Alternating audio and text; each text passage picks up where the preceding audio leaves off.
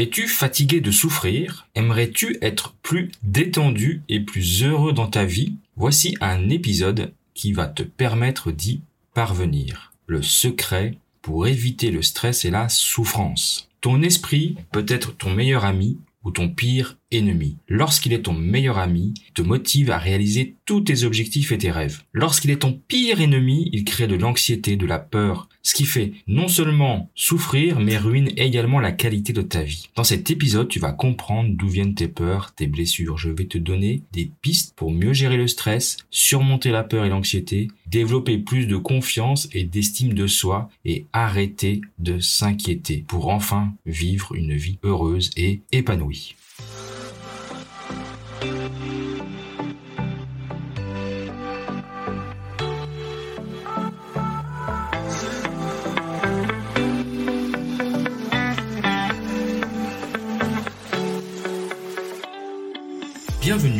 Podcast des leaders holistiques. Je suis Christophe, ingénieur, artiste holistique.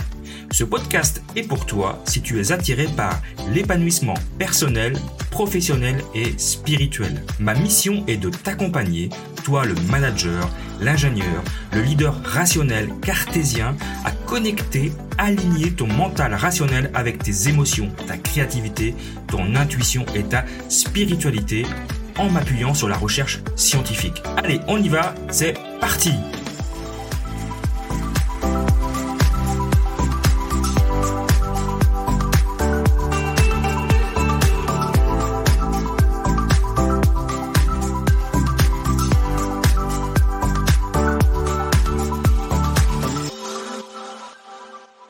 Ce que je vais te dire aujourd'hui pourrait bien changer ta vie pour toujours.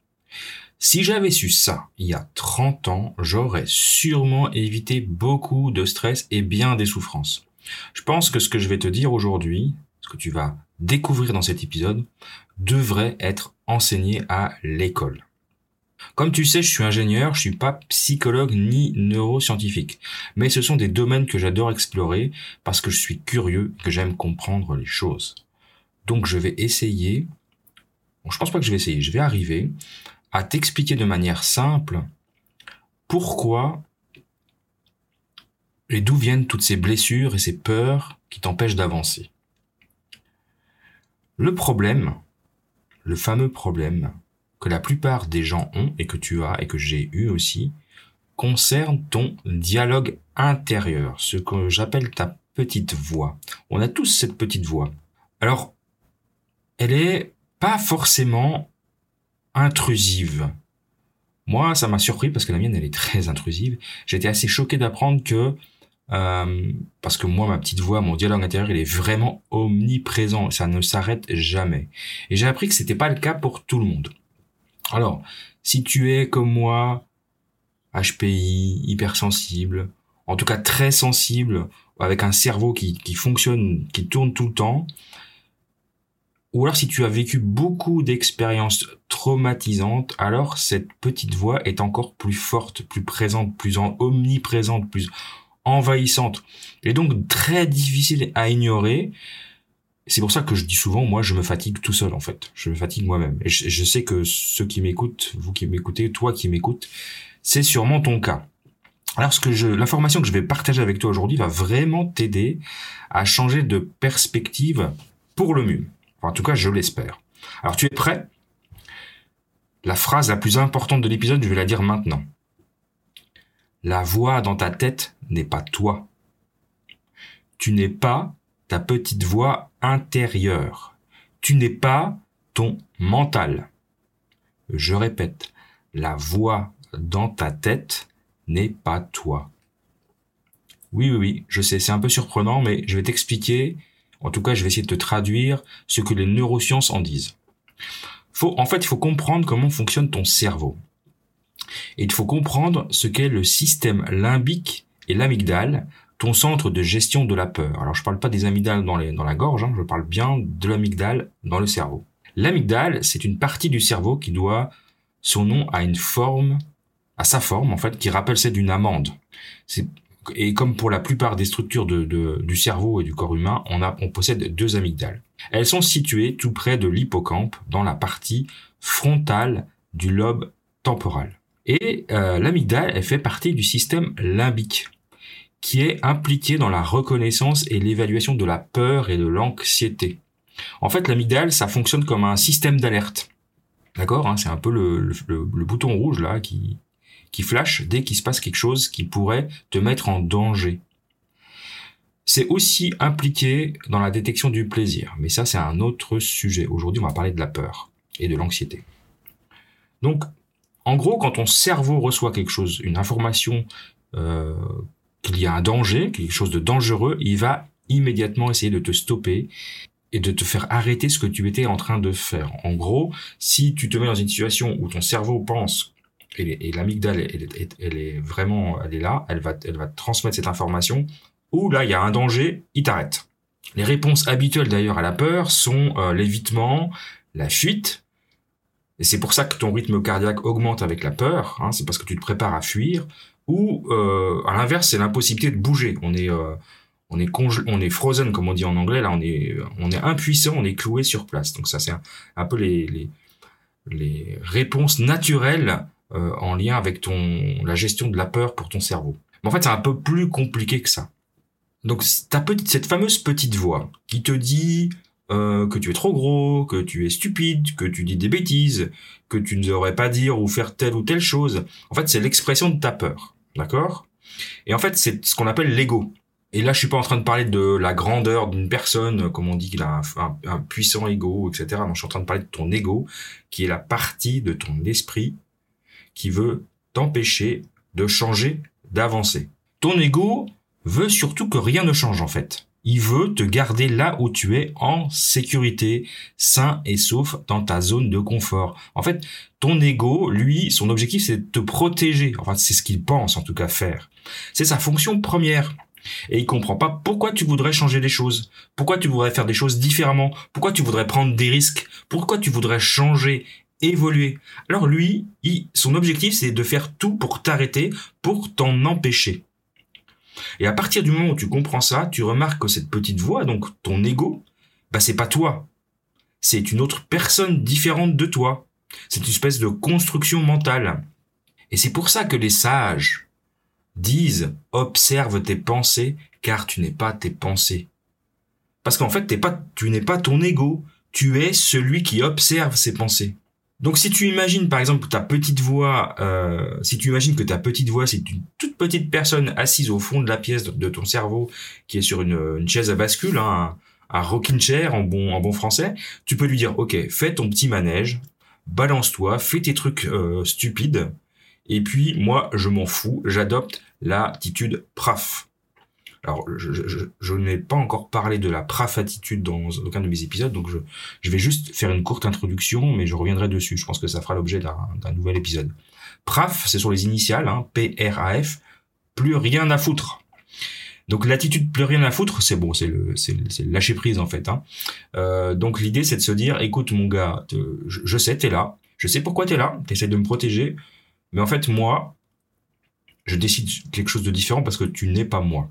Alors je dis pas qu'il faille faire tout et n'importe quoi, de prendre des risques inutiles, mais juste déjà être conscient de ce processus, de ce programme euh, qui est ancré profondément en nous et qui, vraiment vient de notre de notre évolution, hein, de, de l'homme de Cro-Magnon que nous sommes. Déjà comprendre ça, c'est bien. Tu es la personne qui observe tes pensées. C'est vraiment ça que tu es. Pas tes pensées, pas ton ego, pas ta petite voix intérieure, mais tu es l'observateur. Quand tu as compris ça, tu peux facilement prendre de la distance, de la hauteur par rapport à tes pensées et surtout face aux émotions qu'elles provoquent. C'est ça le plus important. Parce que finalement, les pensées, euh, elles peuvent passer. C'est la façon dont on, les gère. Est-ce que ça provoque chez nous Alors la question qui se pose maintenant, c'est mais elles viennent d'où ces pensées? Donc je te rappelle que ton cerveau veut te protéger il est configuré comme ça pour te garder en sécurité. C'est vraiment le programme, un programme de base installé à la naissance. C'est une de ses fonctions de base. Il préfère donc enregistrer les pensées négatives. Ton cerveau, il va encourager les pensées négatives pour te protéger des dangers, en fait. L'être humain a donc évolué ainsi en devenant les champions, le champion pour détecter les dangers, les choses négatives, les choses que notre cerveau pense qu'on doit éviter pour nous protéger. Et le, problème avec ça, c'est que comme nous sommes des êtres sociaux et qu'on a besoin d'appartenir à une tribu, lorsque les membres de notre tribu, c'est-à-dire euh, notre famille, nos proches, ça peut être aussi nos professeurs, nos mentors, nos collègues de travail, nos responsables hiérarchiques, qui nous disent qu'il y a un truc qui va pas chez nous. Eh ben, notre cerveau enregistre cette information comme un avertissement. Il enregistre cette information comme si c'était une information vitale. Et il va l'utiliser et la réutiliser X fois dès que cela lui semble nécessaire, même si ça n'a aucun rapport avec la situation. Ça devient un comportement instinctif en fait. Hein. C'est-à-dire que notre cerveau apporte une réponse automatique négative à toute situation qui pourrait être assimilée au reproche de départ. Parce que ça a été stocké au plus profond de nous. Donc il suffit qu'une personne ou une situation déclenche, appuie sur le point sensible, similaire à ce qu'on t'avait dit auparavant, et tu vas te sentir vulnérable et tu vas te sentir blessé. Je te donne plusieurs exemples. Par exemple, on peut te reprocher, ou on t'a reproché que tu parles trop et trop fort. Donc ton cerveau qui est câblé pour enregistrer ce type d'informations négatives, je te rappelle, ça, c'est pour, euh, c'est pour te protéger d'un potentiel danger.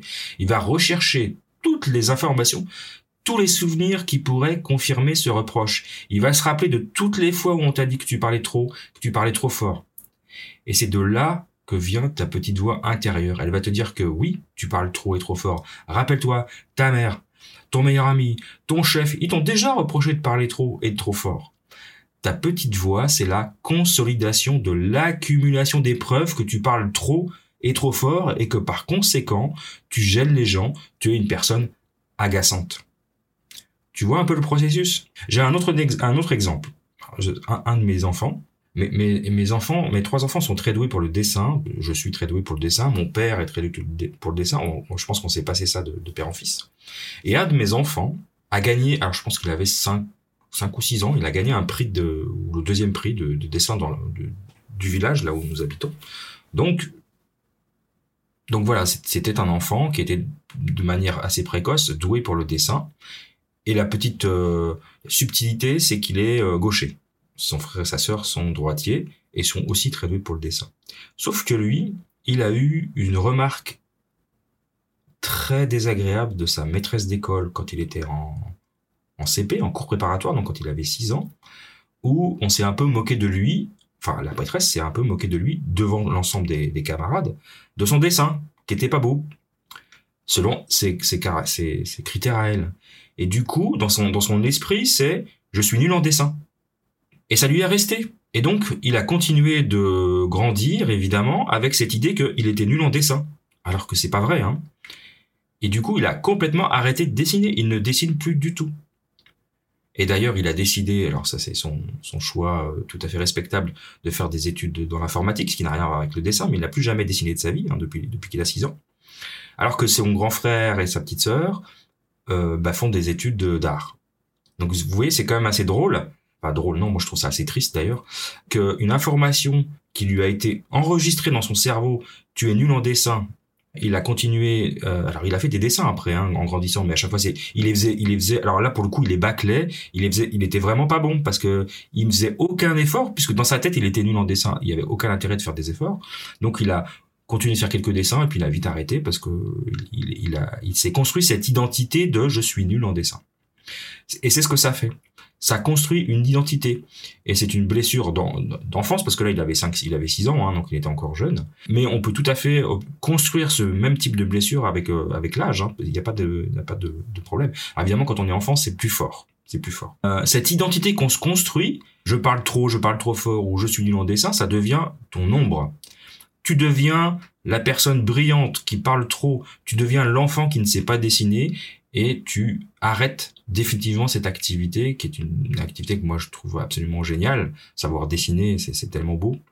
Puis ça devient ta, ton ombre, ça devient ta honte. Tu comprends? Alors que rien de tout ça n'est vrai. C'est seulement une construction de ton mental.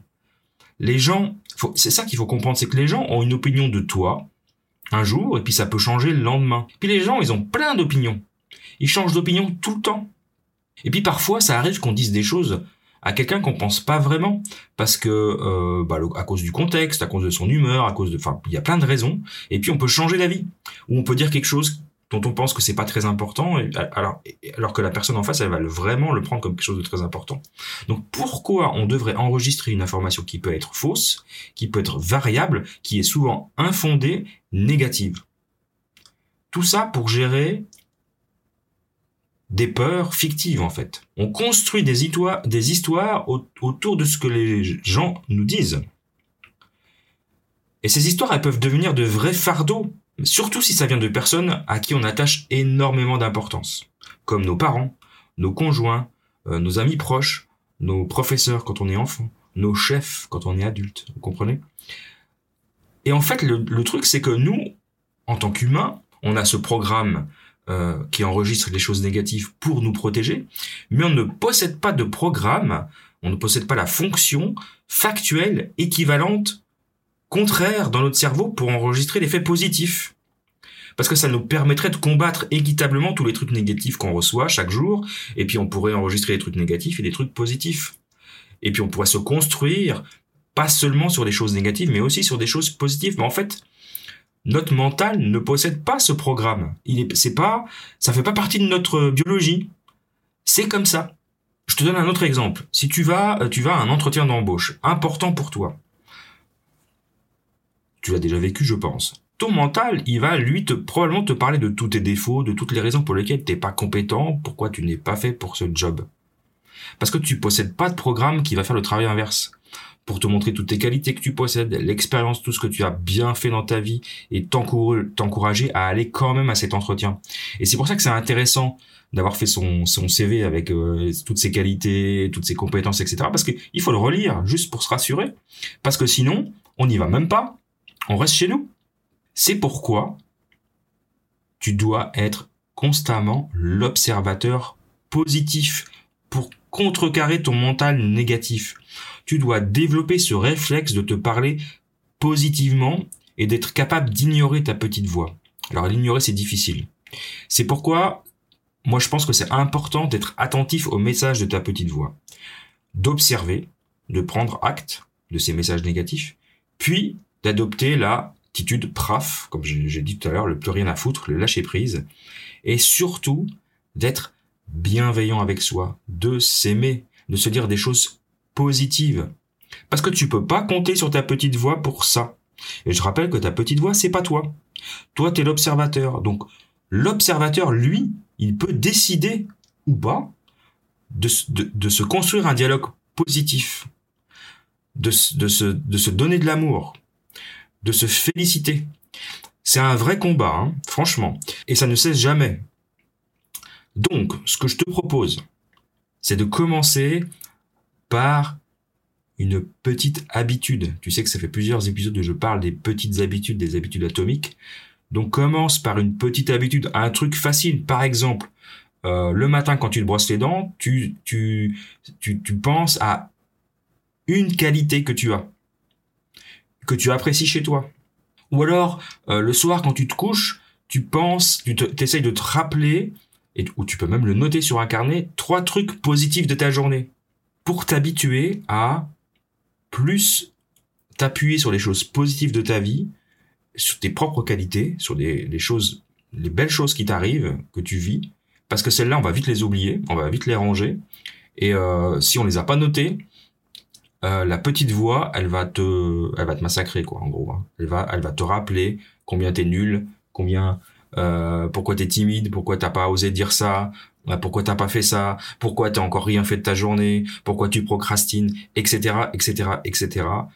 Donc commence cette petite routine. T'en prends, en fait, t'en fais qu'une. Hein, je te demande pas de faire les deux. T'en fais qu'une. Soit le matin, une qualité, soit le soir, trois trucs positifs, ce qu'on appelle les gratitudes, mais les gratitudes par rapport à toi, à ce que tu as vécu. Hein. Pendant un mois. Et puis déjà, observe le changement que ça fait. Voilà, puis après, tu peux construire comme ça. Euh, je pense que c'est important. Ne cesse jamais d'observer ton mental. Tu verras que tu vivras bien mieux les situations euh, qui pourraient être humiliantes, agaçantes, stressantes de ta vie Parce que ces situations, elles vont continuer de se produire. Il y a des gens qui vont continuer de, venir dans ta vie et te dire des choses négatives. Il va t'arriver des ennuis, il va t'arriver plein de choses. C'est ta façon de réagir, c'est ta façon de gérer ces situations ou ces personnes qui va évoluer parce que tu vas construire un dialogue, un deuxième dialogue intérieur positif. Voilà, c'est tout ce que je voulais vous dire aujourd'hui. Je, c'est un épisode important euh, parce qu'il euh, est très simple, mais en même temps il est très puissant. Comprendre que la petite voix, que ton mental c'est pas toi, que toi tu es l'observateur, et donc commence par observer, et puis observe de façon positive, constructive et bienveillante, et tu verras que tu géreras de mieux en mieux ton stress et qu'il y aura de moins en moins d'éléments euh, stressants et négatifs dans ta vie. Alors si cet épisode vous a plu et que vous voulez aller plus loin, je vous propose de me retrouver dans une formation que j'ai appelée Kaizen Tavi. Kaizen qui vient du, du, japonais, hein, c'est la méthode de, la méthode des petits pas pour pour une amélioration continue qu'on utilise dans l'industrie et que moi j'ai euh, détourné, réutilisé pour pour la vie personnelle. Euh, donc ça marche aussi bien pour la vie personnelle que professionnelle. L'idée est euh, de mettre en place ces nouvelles routines, ces nouvelles petites habitudes qui vont faire de toi un nouveau toi. Donc rejoins-moi sur mon site leadershipholistic.com. Je vais mettre le lien dans, le descriptif de, de cet épisode. Rejoins-moi pour cette nouvelle formation qui, je pense, va t'aider à devenir le nouveau toi. Voilà, c'est tout pour aujourd'hui. Je te remercie d'avoir passé ces quelques moments avec moi et je te retrouve dans un nouvel épisode. À très bientôt.